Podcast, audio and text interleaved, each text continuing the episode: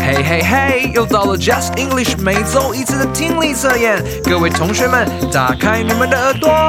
Let's take a lesson. 辨识句意，产生图像记忆，Let's take a lesson. 基本问答，回应更多变化。Let's take a lesson. 言谈理解，沟通没有界限，Let's take a lesson. 听懂一切，高分就会实现 mistake a listen。大家好，Thank God it's Friday. 没错，又到了星期五的时间喽！ Welcome back to Just English's segment. Let's take a listen. 欢迎大家又回到听力测验第一个部分——辨识句意，让你产生图像记忆。 I'm Becca 老师我是 Kevin 老师， and we're excited to continue with you on this journey of learning English together. 我们也很开心能看你们一起进步，还有练习英文。 You guys probably remember how this goes, but just in case, I'll give you a quick reminder of how we'll go through each segment. 大家都还记得我们听力测验的进行规则吗？如果不记得的话，那我们再重复一次。 In the first part, choose the right picture. I will read the prompt twice, and then I'll pause for a few seconds to give you time to look at the pictures and choose the best one. 所以在第一个单元辨识句意 （Choose the right picture），那贝克老师会念题目两次， 然后大家花五秒钟时间选择一个符合描述的图片。 In the second part, choose the best response. I'll read the question and list of answers twice, and then you'll have a few seconds to carefully select the best answer from the list. 然后第二个单元是基本问答，Choose the best response。贝克老师一样会为大家念题目两次，然后大家在五秒钟之内选出一个最适合的回应。 And remember, after we go through each section, we'll go through each correct answer together before moving on. That's right。所以大家不要担心，我们每个单元结束以后啊，我们都会为大家解释答案。 So don't worry about making any mistakes. We are right here with you, and we're going to learn together. 大家准备好了吗？那我们要准备开始喽。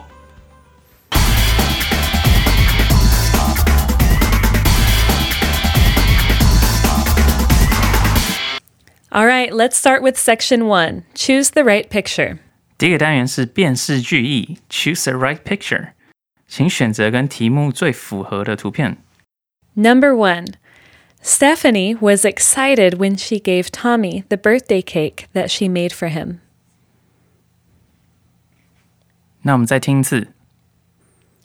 Stephanie was excited when she gave Tommy the birthday cake that she made for him.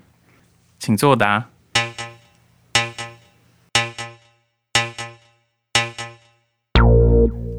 好，那我们要进行下一题喽。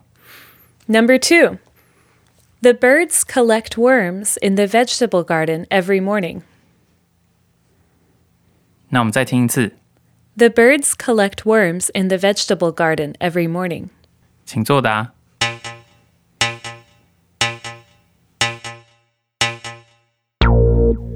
大家都写好了吗？那我们进行下一题喽。 Number three. On Sunday afternoons in the summer, Dora and her family enjoy having picnics and eating watermelon together. 好，我们再听一次。 On Sunday afternoons in the summer, Dora and her family enjoy having picnics and eating watermelon together. 请作答。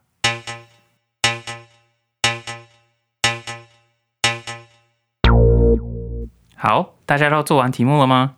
那我们从头来为大家解析一下题目。 Number one.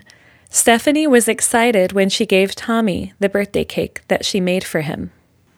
所以在这边我们有看到有一个应该是女生叫 Stephanie，然后她做了一个生日蛋糕给一个男生叫做 Tommy，然后她就是非常兴奋的把这个蛋糕交给了 Tommy。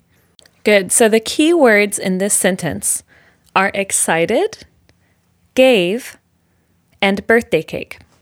哦，所以贝卡老师有说，在这个题目里面有三个 keyword，这三个 keyword 是 excited、gave 还有 birthday cake 这三个。excited 就是兴奋的，然后 gave 是给予，birthday cake 是代表生日蛋糕。 That's great. Thanks, Kevin. Now, can you go through the pictures with our friends and help them find the right one? Yes, of course. 所以那我们就来看第一张图吧。那在第一张图图 A 里面，我们有看到一个小女生， 然后他非常开心的拿着一个蛋糕，准备要交给一个小男生的样子。所以这看起来就好像是我们要寻找的答案，因为它都有符合这三个 keyword 所提到的哦。那我们再来看图 B，B 这张图里面看起来是一群小朋友在庆祝生日，可是根据刚刚贝卡老师所说的，他好像没有给予的这一个动作，我们也没有办法确定哪一个人是 Stephanie，所以这样子看起来，图 B 恐怕不是我们要寻找的选项。那我们再看图 C，所以图 C 是一个嗯蒙着眼睛的小男孩，然后好像在准备要打一个娃娃的样子。这看起来好像是墨西哥很流行的一种庆祝生日的方式，叫做打 piñata。那 piñata 呢，就是一个纸糊的娃娃，里面有非常多的糖果。那寿星会把眼睛蒙着，然后拿着一个棍子打它，然后把这个娃娃打碎了以后，就会有许多糖果掉出来，然后这样子大家就可以一起吃。所以很明显，to C 就不是正确的选项。Hey Becca, have you ever broken piñata before? Oh, have I? Yes, I've broken many, many, many pinatas. Oh, what's the fun part about breaking a piñata? It's really fun, actually. When I was little, me or friends of mine would have a pinata at our birthday parties, and we'd put on a blindfold so we can't see. And then it's so funny watching everyone just hit the air trying to hit the pinata. But then finally, when it breaks open, all the candy spills out, and all the kids, all of your friends just come running to gather as much candy as they can. It's really fun. nice. It does sound kind of dangerous though. Blindfolded, having a stick waving around. Yeah. Thankfully, everyone knows to stand back when the person is swinging at the pinata. Yes, safety first. Should we go to question number two? Let's go. Number two. The birds collect worms in the vegetable garden every morning. 每天早上，鸟都会在蔬菜园当中捕捉虫子。那我们一般来说，collect 这个字呢，都是用在收集这个字比较多。但是其实 collect 这个字呢，也有采集的意思哦。所以在这边，我们用 collect 来代表鸟捕捉虫子。所以 Becca，can you tell us the keyword? Of course. The keywords for this statement would be collect worms Oh, and vegetable garden.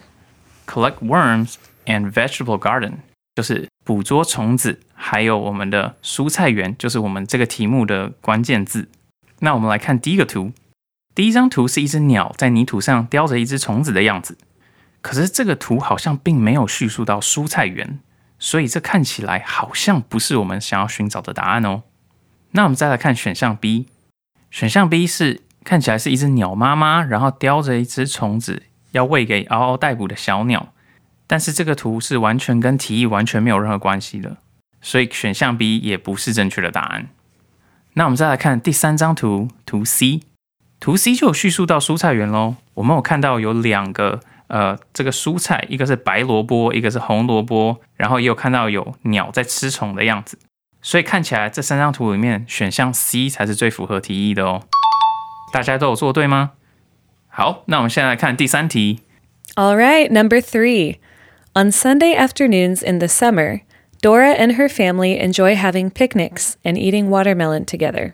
好哦、那这一题在说什么呢？这一题在说啊，Dora 看起来是一个小女孩，Dora 和她的家人呢，在一个星期天，然后是在夏天当中一起去野餐，并且吃着西瓜的样子。贝克老师，我们的 keyword 是什么呢？All right, this one also has three keywords Dora and her family, picnics, and watermelon. 哦，所以这题也有三个 keyword 哦。所以 keyword 就是 Dora 和她的家人，这是第一个哦。然后第二个是野餐，第三个是他们在吃西瓜啦。那我们来看图 A 吧。图 A 确实是一家人在野餐。Dora 会是谁呢？会是这个妈妈吗？嗯，看起来好像是有可能的。那我们就来看第二个线索。接下来线索是吃西瓜，可是，在图 A 里面，他们并没有在吃西瓜。所以我们就可以知道图 A 并不是正确的答案。那接下来我们来看图 B，图 B 也是一家人在野餐的画面。这个家有四个人，然后这其中有两个人看起来都是女生，所以他们都有可能是叫做 Dora。再来，我们来看一下西瓜的部分。哦，所以在这个图片当中有两个人手上都有拿着西瓜，所以看起来图 B 好像就是我们要寻找的答案哦。那我们再来看图 C 好了。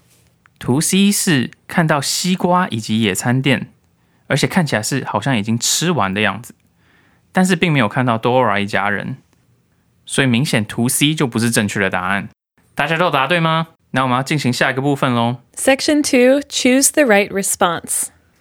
第二部分基本问答，让你回答更多变化。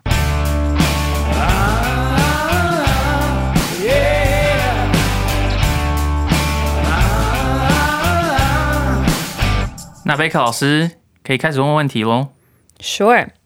Number one My friend Mary will take some of us to the waterfall next Wednesday.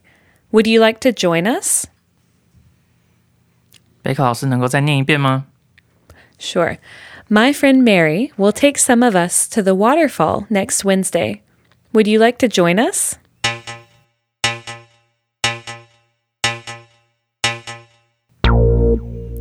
好，那我们到第二题喽。 Number two. I heard movie tickets are getting more expensive these days. Do you think it's still worth it to go? 贝克老师能够再帮我们讲一次吗？ Of course. Number two. I heard movie tickets are getting more expensive these days. Do you think it's still worth it to go?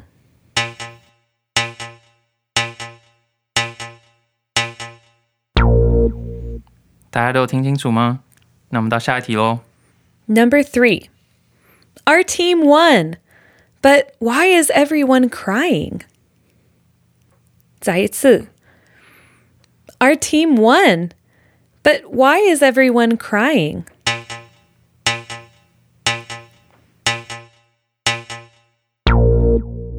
好，时间到，我们来帮大家解题。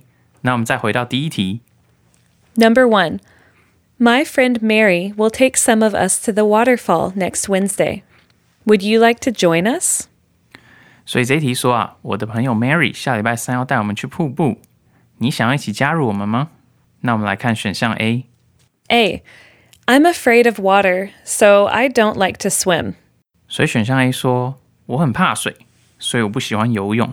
那在这边，如果我说我很怕水的话，感觉好像跟这个提议有一点点的关系，因为是在瀑布嘛。但是 Mary 并没有说要带我们去游泳，所以这看起来好像并不是我们正确的答案。那我们再来看选项 B。 B. If you hike up the river up into the mountains, you will see many waterfalls. 所以 B 说啊，如果你沿着河流向山上爬，你就会看到很多很多的瀑布哦。所以在这边有提到瀑布，看起来好像跟这个题目有一点点的关系。可是这个题目其实是在问说，Would you like to join us？就是说你想要加入我们吗？其实是没有回答到你想不想加入我们的。所以 B 很明显也不是我们要寻找的答案。那我们再来看选项 C 吧。 C. That sounds really fun, and I love waterfalls.